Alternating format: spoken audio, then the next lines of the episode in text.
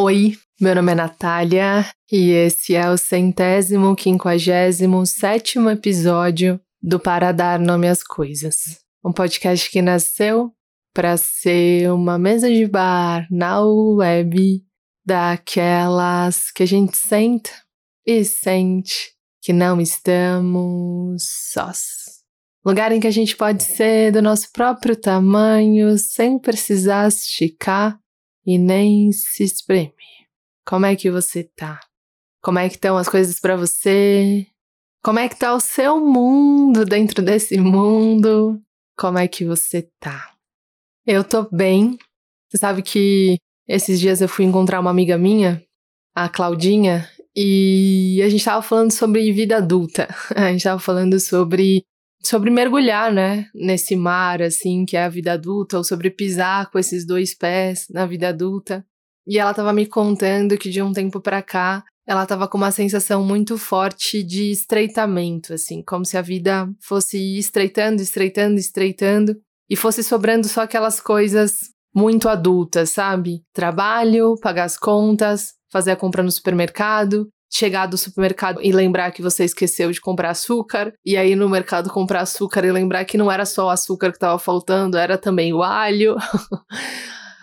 Ligar lá no banco para para cancelar aquela taxa que eles cobraram indevidamente, que está sendo cobrada há mais de três meses e só agora você se deu conta. Ver se aquele produto que você pediu cancelamento e a devolução já saiu da empresa. E aí ela foi me contando que ela estava sentindo que a vida dela foi se estreitando, assim. E que foram sobrando só essas coisas, assim, da vida adulta, que são essas coisas de ou resolver, ou de executar, ou de, ou de tentar prever para que não aconteçam, né? Para que não te deem essa dor de cabeça lá na frente e tal. E aí ela falou, Nath, mas teve um momento em que eu me dei conta de que eu não queria viver assim, que tinham várias coisas que, que eu não podia resolver e que, enfim, eu não podia adiar ou transformar, mas tinham várias outras que eu podia, assim. E aí eu tomei uma medida simples, assim, uma decisão simples que foi todos os dias, antes de dormir, eu vou ler 10 páginas do meu livro preferido, assim. Esse vai ser o momento bom do meu dia, assim, vai ser o momento de eu me reencontrar com esse prazer. E ela falou, e, essa, e isso poderia ser uma coisa muito simples, assim, porque afinal de contas eu sempre amei ler e eu sempre gostei de ler. Só que o que tem diferente nessa história, Nath, é que eu escolhi um livro, assim, totalmente diferente, assim, que virou meu livro preferido agora, porque é um livro totalmente diferente, assim, é totalmente fora daquilo que eu escolho. E a gente ficou falando sobre isso, assim, né, de quanto às vezes até o nosso prazer, assim, até aquilo que a gente faz por prazer, a gente vai encaixotando, né? Indo nos mesmos lugares, conversando sempre com as mesmas pessoas, comendo sempre as nossas comidas preferidas, que são sempre as mesmas, como a gente vai fazendo a manutenção desse lugar, que é bom também, que traz um conforto, né? Que traz uma maciez, que traz essa coisa de um lugar conhecido e, portanto, nos, nos alcança de um jeito bom de alguma forma mas o quanto também às vezes é importante e interessante sair desse lugar, né? Deixar que essas coisas que são móveis saiam para que entram outras, ou como é importante que a gente libere espaço para que elas se alternem, para que a gente volte a olhar para o nosso livro preferido como preferido, porque, cara, já li vários outros e agora eu gosto mais dele desse outro jeito, assim. E ela estava me contando isso e eu achei isso muito bonito. E fiquei pensando sobre isso, né? Fiquei pensando, nossa, é verdade, assim, né? Quando vou me distrair ou descansar e, e, relaxar, eu, de modo geral, sempre escolho as mesmas coisas. E não há problema nenhum com elas, elas são ótimas. Mas eu queria também arejar esse lugar, queria também é, experimentar coisas novas, assim. Porque experimentar coisas novas também vai me levar para outros tipos de sentir. E aí tava sentada no sofá, terminei de trabalhar ontem, sentei no sofá, fui na Netflix, né? E fui procurar o que no Netflix? Um documentário. Porque eu amo documentário, gosto muito. E aí, aquela conversa com a Claudinha me voltou de novo à cabeça, né? Cara, vamos arejar isso, vamos procurar outras coisas, né? E aí eu lembrei que a minha irmã, ela gosta muito de animações, assim, sempre tira lições muito legais de animações, sempre se diverte muito, eu sempre achei isso muito bonito. Mas eu nunca fui a pessoa da animação, eu nunca fui de, de assistir animação. E aí ontem eu falei, cara, eu vou arejar esse lugar, então eu vou assistir uma animação. E aí eu comecei a assistir Sync, que é uma animação muito divertida. Não terminei de ver ainda, vou terminar hoje, mas que me levou para esse outro lugar, assim, esse outro lugar de outras sensações. E eu tenho percebido quanto isso é interessante de fazer, desviciar os caminhos que a gente sempre faz, né? Tem um texto que fala, né? Sente, comece sentando numa outra cadeira, depois comece mudando a cama de lugar para trazer essa novidade para a vida, assim, né? Fazer com que algumas coisas arejem. Mas hoje eu vou falar sobre os pequenos dramas pessoais, aqueles que, por vezes, né, a gente se lamenta sem se dar conta, sem perceber quanto por vezes a gente participou da construção deles, né? Quantas vezes a gente em alguma em alguma medida decidiu por eles. E aí eu vou contar algumas histórias para vocês que me atravessaram nos últimos tempos e eu espero que a gente chegue num bom lugar juntos. Boa audição.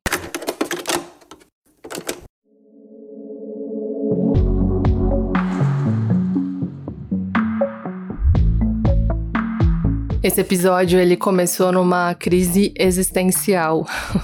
Era sábado à noite e eu tava sentada no sofá tomando uma cervejinha, assistindo a um documentário, e de repente a minha cabeça revirou alguns baús, tirou umas coisas do fundo da gaveta e ela jogou uma bomba no meu colo, uma bomba em formato de pergunta, que foi: será que eu sou dramática? É muito difícil de explicar para mim e para você por que, que eu me segurei nessa pergunta. De um jeito tão maluco e de um jeito tão sem contexto.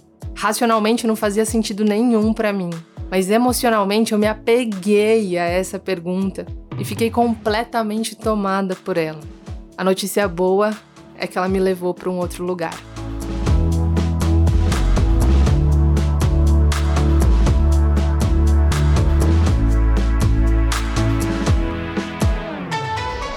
Na hora que essa pergunta surgiu, eu estava assistindo a um documentário que chama Stutz. Eu acho que é assim a pronúncia. Ele se escreve com S de sapo, T de tatu, U de uva, T de tatu, Z de zebra. Eu tinha ouvido uns comentários sobre esse documentário que iam desde, cara, papo de coach, teoria barata, até, cara, foi a melhor coisa que eu já vi no streaming. Nossa, é sensacional. Me fez cair várias fichas. E aí eu tava ali na frente da televisão, decidi andar até o meu quarto para pegar uma mantinha e fui dizendo em voz alta assim: "Cara, vamos ver qual que vai ser a minha opinião sobre esse documentário. Eu não sei explicar com uma razão lógica por que, que aquela pergunta sobre o drama apareceu na minha cabeça.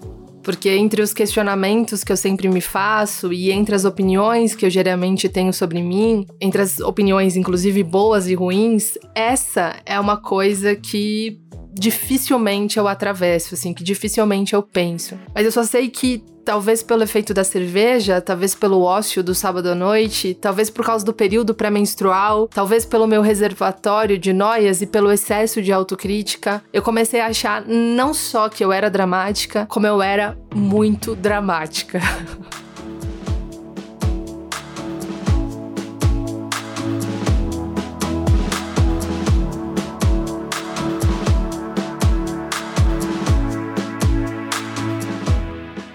Eu tentei continuar vendo o documentário, mas eu tava assim, arrasada com aquela constatação.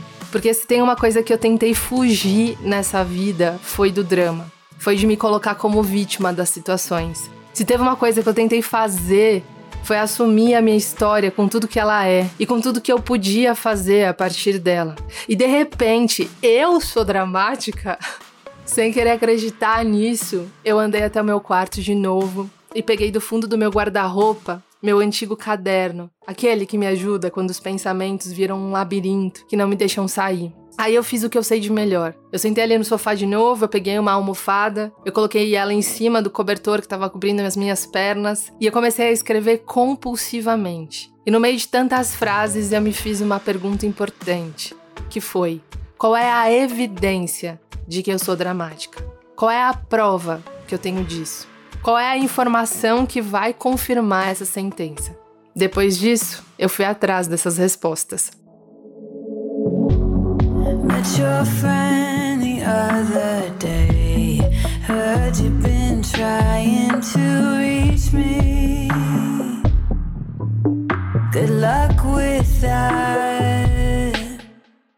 Eu mandei mensagem para cinco pessoas muito próximas para depor ao meu favor, eu fui em pessoas de ciclos completamente diferentes, assim, que nem se algumas delas, na verdade, nem se conhecem. Então são pessoas que conhecem diferentes versões minhas e algumas delas conhecem todas as minhas versões. Por exemplo, a minha irmã foi uma das pessoas para quem eu perguntei. Eu mandei uma mensagem ali sábado à noite, dei sorte que todo mundo me respondeu rápido e o que eu perguntei foi: "Cara, de 0 a 10, quanto você me acha dramática?" Eu sabia que essas pessoas elas seriam muito sinceras comigo. Então, antes da resposta, eu decidi que eu ia acreditar no que elas dissessem. Duas dessas pessoas escreveram zero. Uma delas foi a minha irmã, que me conhece desde que eu nasci, que já viveu muitas coisas comigo, todas as fases, que já presenciou todas as minhas transformações, e já me acompanhou em muitas viagens internas e externas. As outras três pessoas, para quem eu perguntei, deram notas que variavam entre 3 e 4, sendo que uma dessas pessoas que me deu 4 disse que na verdade achava que na palavra nem era drama, era na verdade um combo, uma mistura perigosa entre intensidade e sensibilidade. Eu fiquei satisfeita ali com as respostas, porque eu acho que todo mundo tem todas as características, né? Acontece que a gente costuma, né, se reconhecer mais nas características que aparecem com mais intensidade. Então eu acredito que toda pessoa mentalmente saudável, psiquicamente saudável, tem um pouco de sensibilidade. Mas as pessoas que têm mais sensibilidade costumam se identificar mais com essa característica, né? Eu sou uma pessoa que me considero muito sensível, mas é porque eu tenho reconheço em mim bastante sensibilidade. Por exemplo, pessoas que se consideram ciumentas, na verdade, é porque se reconhecem mais nessa característica. Eu, por exemplo, me reconheço pouco ciumenta, mas não quer dizer que eu não tenha ciúmes, quer dizer só que eu tenho pouco de ciúmes. Então, numa escala de 0 a 10, ter duas pessoas ali dizendo que, que reconheciam de drama na minha escala, na escala do drama, reconheciam que eu tava no 4, eu achei um bom número. porque eram duas pessoas e porque era um número baixo, menos de 5. Achei realmente que pudessem ter razão. O problema é que, embora eu tenha ficado satisfeita com aquelas respostas, satisfeita que aquela auto-percepção coincidia com a percepção das pessoas de fora, mesmo assim, embora eu tenha ficado satisfeita, eu não consegui sair daquele labirinto, daquele labirinto que me fez pensar se eu era dramática ou não, porque aquele vórtex de pensamento, ele estava dentro, ele não estava fora. Quando o barco está preso muito profundamente no mar, quando esse nó tá muito profundo, ter placas e setas do lado de fora ajuda, mas para tirar o barco do fundo, a gente precisa mergulhar até lá.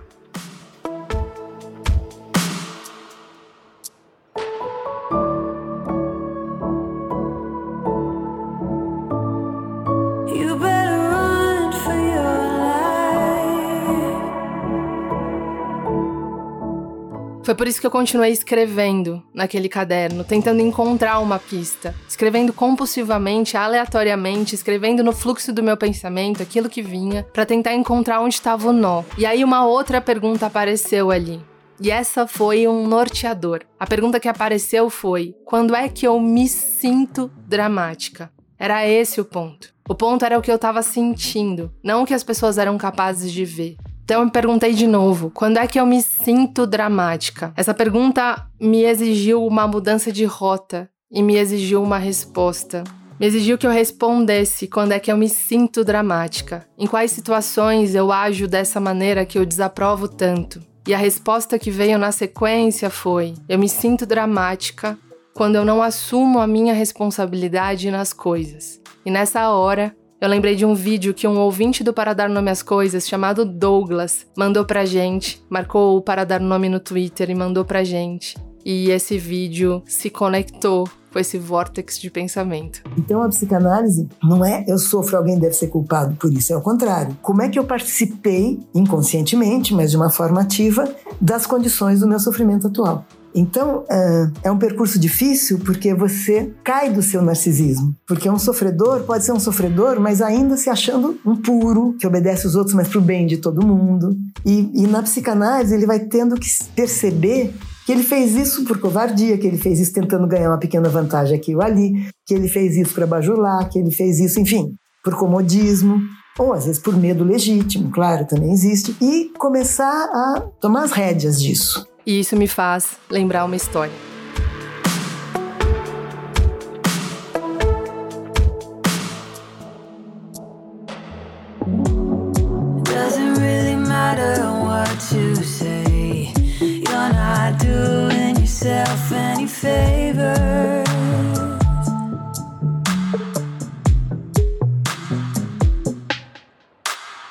Antes de eu contar essa história, preciso dizer que eu escrevi pro Douglas perguntando qual é o nome dessa pessoa, qual é o nome dessa mulher e onde esse vídeo. Na verdade, eu não perguntei onde o vídeo foi veiculado, eu perguntei qual era o nome, porque aí com o nome dela eu ia tentar encontrar onde que ele foi veiculado, só que eu não consegui ver a resposta dele a tempo. Então, se a gente conseguir essa informação de qual é o nome dela, de onde esse vídeo foi veiculado, em que canal, em que contexto, eu posto lá no Para Dar Nome às Coisas. Eu tô dizendo isso porque eu não sei quem é essa mulher, não sei se é uma pessoa bacana, mas se ela não for bacana, a ideia é boa e e, acho que vale para o contexto aqui.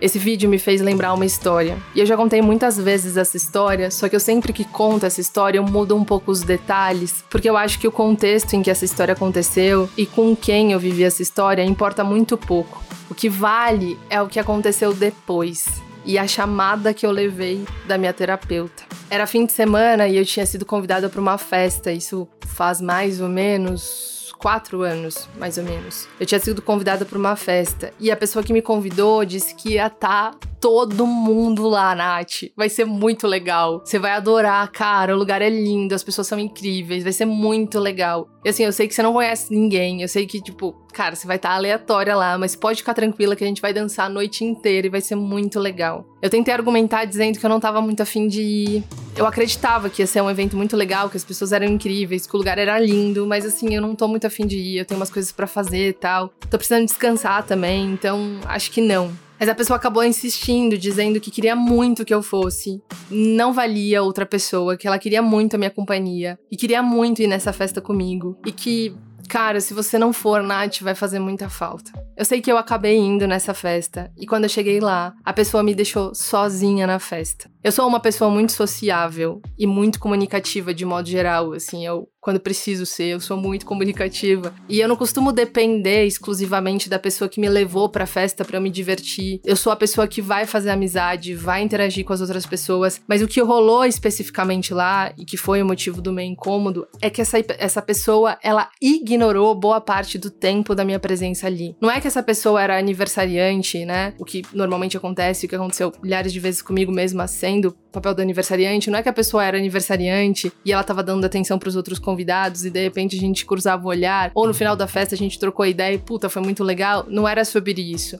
Era que a pessoa conscientemente decidiu ignorar a minha presença lá por alguma razão que não me cabe explicar nem entender.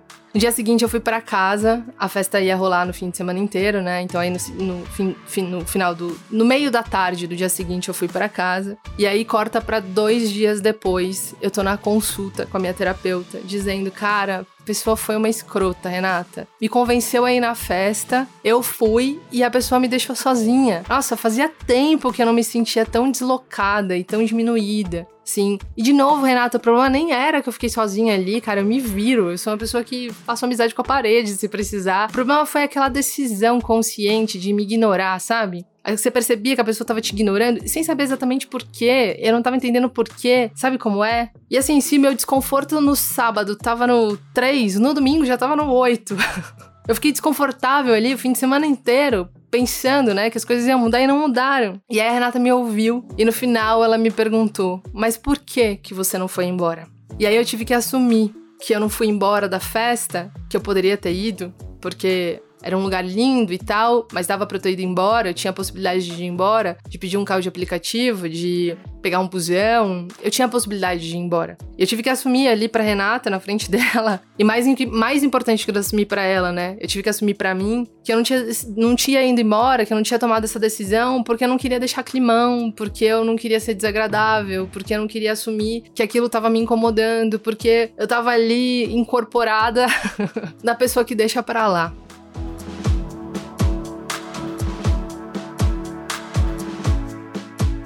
Tive que assumir que uma parte daquele drama eu tinha escolhido para mim.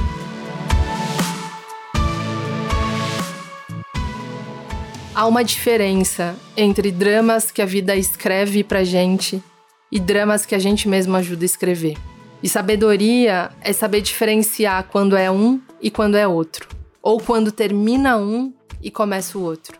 Não sofrer por dramas que a vida escreveu é uma violência. E aqui a gente pode incluir um monte de coisa: é, morte, desemprego, diagnóstico difícil, racismo, transfobia, homofobia, fome. Aqui, violência do Estado. Aqui tem várias coisas que podem ser incluídas, né?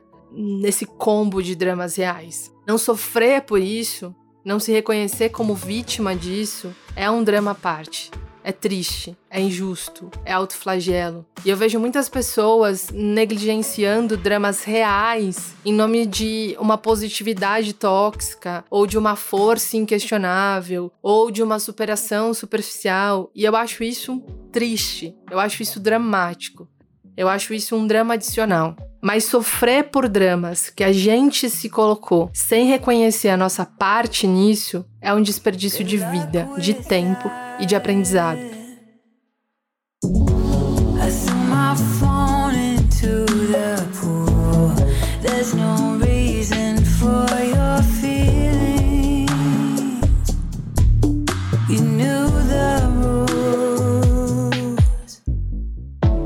Esses dias eu fui contar pela terceira vez um incômodo que, que eu tava sentindo pra Amanda, assim.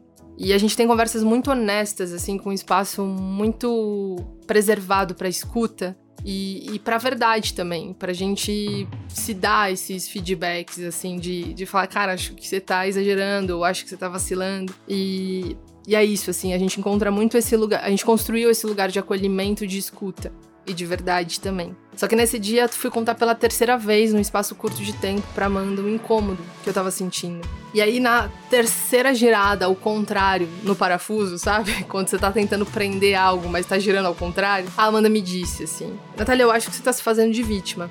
E aí eu fiquei ofendidíssima, assim, porque como eu tava me fazendo de, de, de vítima, assim, mas como? E aí ela, a gente começou a conversar sobre aquilo. E aí, depois de cinco minutos, eu tive que reconhecer que ela tava certa. Eu tive que reconhecer que eu tava me repetindo naquela situação. Que eu tava assumindo uma postura passiva em algo que eu precisava assumir a minha responsabilidade. Em algo que eu precisava assumir as minhas limitações, os meus vícios de comportamento, as minhas perspectivas enviesadas, os meus medos. E assumir responsabilidade, muitas vezes, escolher como que a gente vai responder àquilo que a gente muitas vezes não teve escolha, não escolheu. É assumir o que você vai fazer com a sua vida a partir disso. Como é que você vai tocar a sua vida a partir disso. É a história da festa. Eu escolhi ir na festa. Eu não escolhi o gelo. Eu não escolhi, vou usar essa palavra porque não, tô, não tá me vindo outra, o isolamento dessa pessoa. Mas o que, que eu fiz, ou o que, que eu podia fazer a partir disso, foi uma escolha.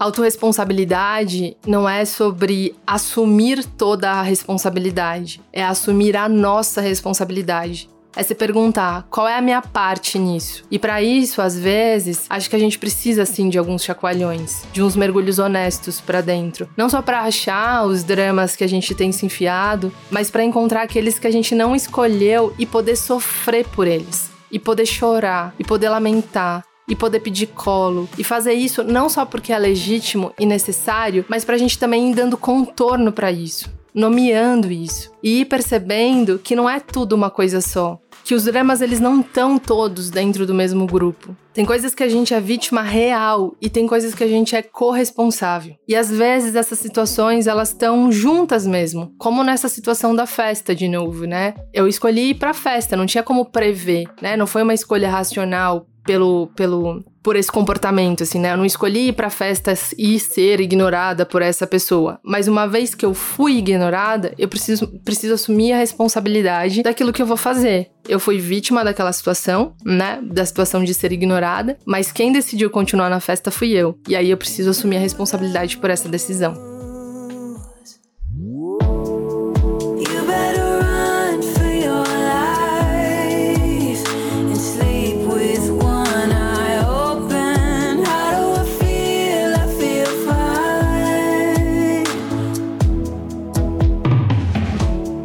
Tem coisas que a gente é vítima real e tem coisas que a gente é corresponsável. E às vezes essas duas coisas elas aparecem juntas. E por isso que é importante a gente nomear e dar contorno para esses traumas e para esses dramas. Porque colocar todas as coisas num único bolo é injusto com a gente, às vezes é injusto com as pessoas, às vezes é injusto com a vida. E às vezes é perverso também. Há dramas que não existe corresponsabilidade da vítima, não existe participação da vítima. Alguns deles são racismo ou machismo, a homofobia, a gordofobia, a negligência na infância, quando você sofreu algum tipo de de negligência, você era só uma criança, não tem como você se corresponsabilizar por essa negligência. Você era só uma criança. A morte de alguém, querido, né? São dramas que fazem vítimas. Você não tem corresponsabilidade alguma nisso. Não tem participação nenhuma sua nisso na criação dessa situação. Não importa como você seja, como você se comporte, não há responsabilidade da vítima nisso. Isso é um drama que a sociedade doente escreve pra gente. Usando um exemplo meu, quando a morte de pessoas queridas me bateram na porta, isso era um drama que eu não ajudei a criar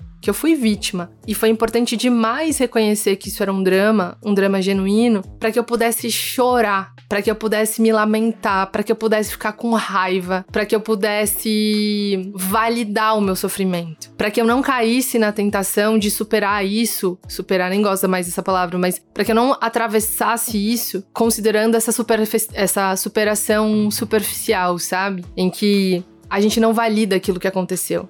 Eu precisei reconhecer que isso era um drama muito duro, muito difícil. E que a melhor forma de responder a isso era doer, era sofrer, era chorar o que fosse necessário para chorar. Só que aí chegou um momento em que, achando gostoso ou não, eu tive que assumir a resposta que eu que eu precisava dar para isso, a forma com que eu ia colocar isso dentro da minha história, a forma com que eu ia responder a isso, era uma responsabilidade minha. Estava na minha conta dar uma resposta a isso, da melhor forma que eu podia. Estava na minha conta fazer disso algo que não fosse só sobre dor. E depois de chorar e de sofrer e de doer e de esgotar tudo que precisava ser esgotado, sem apressar e sem encurtar esse processo, aí sim eu fui tentar alguma outra coisa, assumindo também o risco de pegar um caminho e não era esse o caminho, é, e depois tentar outro caminho. E essa essa decisão ativa, essa decisão consciente de olhar para esses fatos da minha vida a partir do lugar da responsabilidade, para mim foi muito importante. É, não porque assumindo a autorresponsabilidade eu, eu, eu diminuo esse drama, eu diminuo essa dor, eu apago o que aconteceu. Nada do que eu faça vai apagar, diminuir, enfraquecer o que foi, nada disso. Mas quando eu assumo uma responsabilidade sobre o que aconteceu, quando eu escolho como que eu vou lidar com isso, eu não deixo que isso me controle, eu não deixo que isso me domine, eu não deixo que isso me defina sabe? E aí eu acho que muitas pessoas fogem da responsabilidade porque não querem assumir o peso que é assumir responsabilidade, né? Mas eu acho que eu sou tão fã da, eu sou fã da, da autorresponsabilidade porque eu acho, na verdade, a autorresponsabilidade uma libertação. Eu acho que quando a gente assumir o nosso lugar nas coisas, eu acho que a gente cresce muito, assim, e a gente vai assumindo a nossa própria narrativa. E eu acho que isso não tem preço.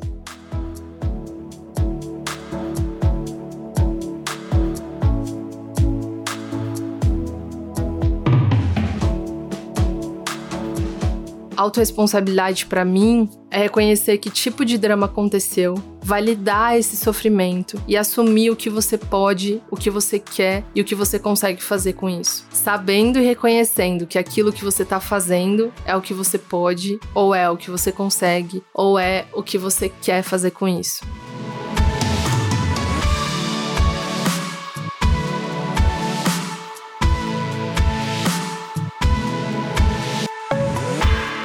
Autoresponsabilidade não é negar a responsabilidade de quem te faz mal ou do que aconteceu. Não é assumir a parte do outro. Não é apagar o que houve. Ainda que, né, tem pessoas que tentam apagar, mas é assumir o que você quer fazer com a sua vida, quais caminhos que você quer pegar a partir disso. É encontrar a direção que você quer tocar a sua vida. E eu digo direção e não caminho, porque eu acho que tem mais a ver com direção mesmo com o lado que você quer tocar sua vida. Porque o caminho a gente vai descobrindo enquanto a gente caminha, enquanto a gente anda.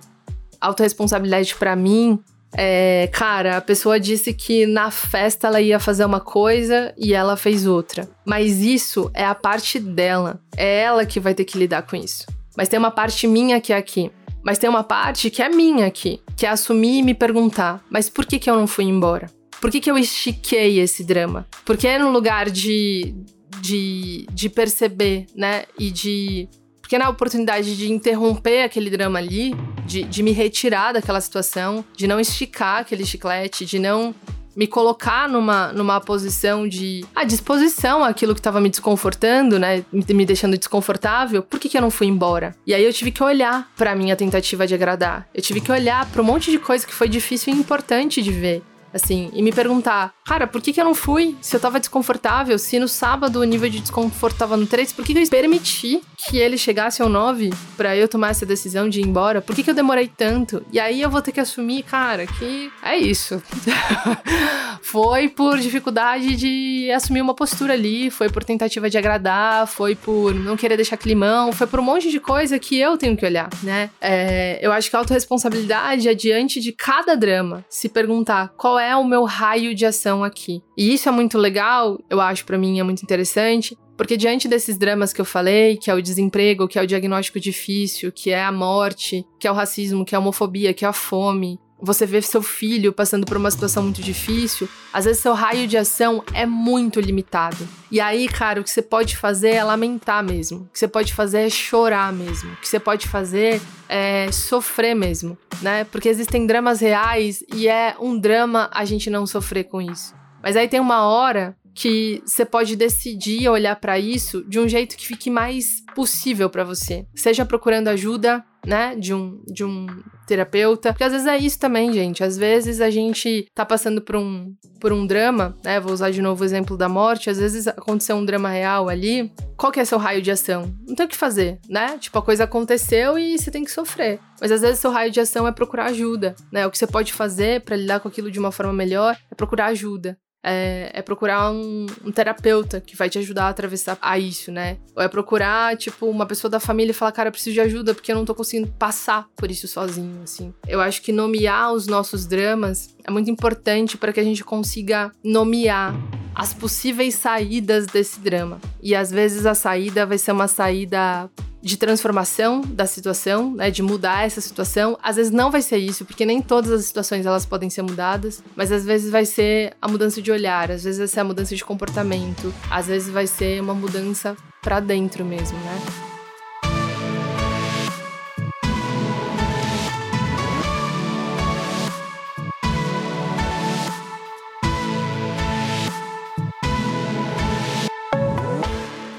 Eu acho que nomear os nossos dramas e perceber qual é o nosso papel neles, né? Perceber qual que é a nossa responsabilidade neles é importante não para a gente encontrar respostas que vão servir para a gente se autoflagelar, não para a gente encontrar respostas que vão servir para a gente se autopunir, mas para a gente se mapear, sabe? E acho que isso tem tudo a ver com o que eu falei no episódio da semana passada, assim, que na verdade eu disse, né, que a gente que eu tinha lido num livro que é mais do que pensar porque as situações se repetem, a gente precisa pensar porque a gente se repete. E aí nesse mesmo livro tinha uma provocação que é quem você vai ser de diferente quando essa situação se repetir. E eu acho que encontrar essas respostas e mapear esses dramas, ele é importante pra gente. Não pra gente se autoflagelar, não pra gente se autopunir, mas pra gente se transformar, pra gente se mapear, pra gente se entender e numa próxima a gente conseguir fazer diferente. E numa próxima a gente conseguir ir embora mais cedo da festa. Ou numa próxima a gente nem ir nessa festa tem muitas coisas que acontecem de festa a outras mil situações que a gente não se, sequer podia prever que aquilo fosse acontecer. É, que a gente sequer podia imaginar que aquilo foi acontecer. E a gente não pode ser responsável por isso. A gente não pode ser responsabilizado por isso. Mas é importante que a gente pense como o nosso comportamento alimenta alguns dramas que poderiam ser interrompidos na página 2 e não no final desse livro e não no, no fim dessa história. Enfim, é, foi uma, uma, uma viagem mesmo. que para mim foi muito interessante e eu gosto muito desse assunto sobre autorresponsabilidade. Eu, de novo, né, acho que é uma libertação e acho que ele é muito importante também para a gente conseguir diferenciar dramas que dramas que é, fazem vítimas, né? E que precisam ser chorados, e que precisam ser lamentados, e que precisam so ser sofridos. Daqueles dramas que a gente co-participa e que podem ser modificados, que a gente pode e que podem servir também para que a gente se modifique e para que essa história seja outra, né? Ainda que eu continuo acreditando e sigo acreditando que autoconhecimento não é sobre não cair em buracos, mas é sobre cair em buracos e aprender a sair mais rápido desses buracos. Eu acho que quanto mais a gente se percebe e se dá conta de si mesmo, né, e vai dando conta de si, mais a gente se dá conta rápido quando a gente caiu nesse buraco. Esse, esse episódio da festa, é, que não foi exatamente uma festa, né? Eu, eu, fiz, mudei um pouco os detalhes, porque eu acho que pouco importa o que foi, mas ele aconteceu justamente num período em que eu tava olhando pro meu ressentimento, assim para esses sims que eu digo querendo dizer não, porque claro que isso também cresceu, porque eu fui numa festa que eu não tava muito afim de ir. E aí eu vou na festa, não tô muito afim de ir ainda acontece isso. Então é isso, eu acho que com um olhar atento, com boa vontade e com bom senso, acho que as coisas que vão acontecendo, elas também vão ajudando a gente a se guiar por fora e por dentro, né? É isso, gente. Espero que esse episódio tenha feito sentido para você. Espero que ele tenha te levado para um bom lugar, aquele lugar que você precisava chegar, ou que tenha feito pelo menos boa parte dessa viagem e que esse restante da viagem você vai fazer com outras pessoas, com outras coisas, com outras experiências, com a sua vida. É, acho que sobretudo é isso, assim. O Pra Dar Minhas Coisas é um espaço de troca, para que aquilo que eu vivi, de repente, te encontre e quando te encontrar, te leve para um bom lugar. E que você fique nesse lugar um tempo e que depois, quando for necessário, saia dele, tenha outras experiências que a gente possa trocar isso em alguma medida. Obrigada, gente, pela companhia até aqui. Se você gostou do nosso trabalho, você pode apoiar a gente no Apoia-se. Faltam o quê? Oito dias, basicamente, pro episódio exclusivo para assinantes chegar lá na, no Apoia-se. É, mês passado eu falei sobre ressignificar as relações. Eu já falei também sobre o medo de dar certo. Muitas vezes a gente tem acha que, que é paralisado pelo medo do fracasso, quando na verdade muitas vezes a gente é paralisado pelo medo de dar certo, né? É aquela coisa de você sabotar relações que você acha que vai dar certo, porque a possibilidade de dar certo é, é, tipo uma tela azul na cabeça, assim, né? Você fala assim, cara, o que, que eu faço com isso? Eu não sei o que fazer. Eu sei quando dá errado, mas quando dá certo eu não sei o que fazer. Esse foi o primeiro episódio, aí depois é, a gente falou sobre. Ah, aí a gente também falou sobre algumas coisas que não entraram no episódio, mas o que você quer cortar. Falou, a gente falou também sobre ressignificação das relações. Enfim, quem assina o Apoia-se só tem vantagens. você pode assinar na descrição aqui do episódio. Se você quiser seguir a gente nas redes sociais, no Instagram, arroba para dar nome às coisas, no Twitter, arroba para dar nome. E é isso, a gente se encontra na semana que vem. Um beijo e até lá.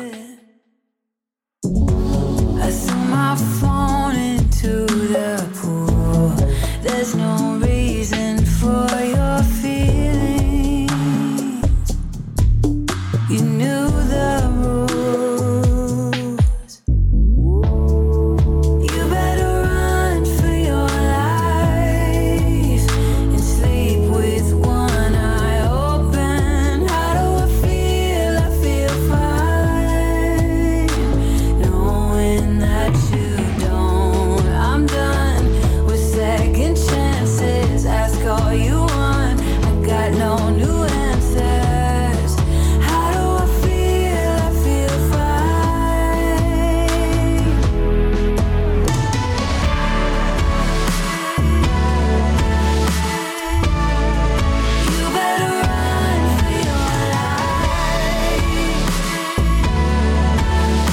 myself